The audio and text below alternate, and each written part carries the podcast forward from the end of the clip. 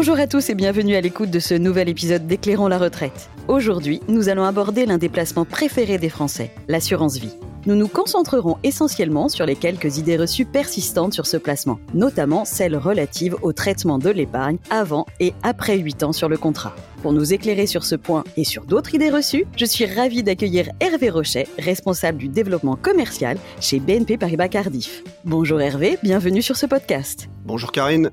Hervé, entrons tout de suite dans le vif du sujet. Que se passe-t-il lorsque mon contrat d'assurance vie fête ses 8 ans?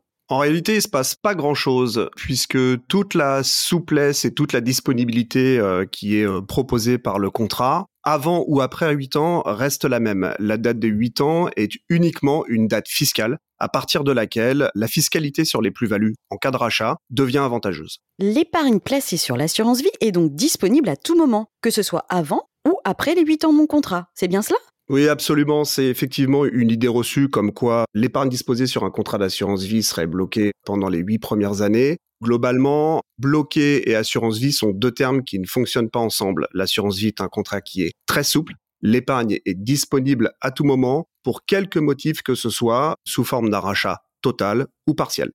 Vous le disiez, cette date des 8 ans est uniquement fiscale. Cela signifie-t-il que la fiscalité appliquée avant 8 ans est désavantageuse, voire dissuasive? Alors non, c'est effectivement une autre idée reçue comme quoi la fiscalité avant 8 ans serait dissuasive. On parle de fiscalité sur les plus-values, donc s'il n'y a pas de plus-value en cas de rachat, il n'y a pas de fiscalité qui s'applique. Pourriez-vous entrer dans le détail sur ce changement de fiscalité à 8 ans? Oui, alors très simplement, avant 8 ans, on va dire qu'on a une fiscalité dite standard, c'est-à-dire qu'on va retrouver un taux de 12,8% qui va s'appliquer sur les plus-values. C'est exactement ce qu'on va retrouver dans un compte titre.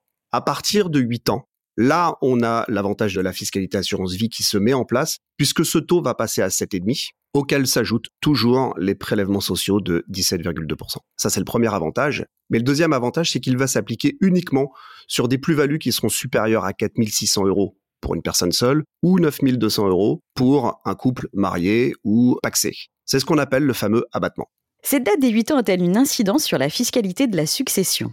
Alors non, cette date des 8 ans n'a pas d'incidence sur la fiscalité de la succession, c'est uniquement une date fiscale qui s'applique aux plus-values en cas de rachat. Sur les successions, l'assurance vie obéit à d'autres règles qui sont liées à l'âge de l'assuré au moment des versements et au montant des différents versements qu'il effectuera. Et pour conclure sur une idée reçue relative aux bénéficiaires, est-il possible de changer de bénéficiaire pendant la vie du contrat? Absolument. Ça, c'est encore un des points très forts du contrat d'assurance vie et toute la souplesse qu'il propose. Le bénéficiaire du contrat, c'est-à-dire la personne qui recevra les fonds au moment du décès de l'assuré, est désigné par l'assuré lorsqu'il souscrit son contrat. Mais il a bien entendu la possibilité de modifier ce bénéficiaire à tout moment. Merci beaucoup Hervé d'avoir tordu le cou à quelques idées reçues. D'ailleurs, si nos auditeurs souhaitent en savoir plus sur l'assurance vie, vous décryptez dans un autre podcast les 11 informations à savoir sur ce contrat. Alors, à très vite pour un nouvel épisode d'Éclairons la retraite.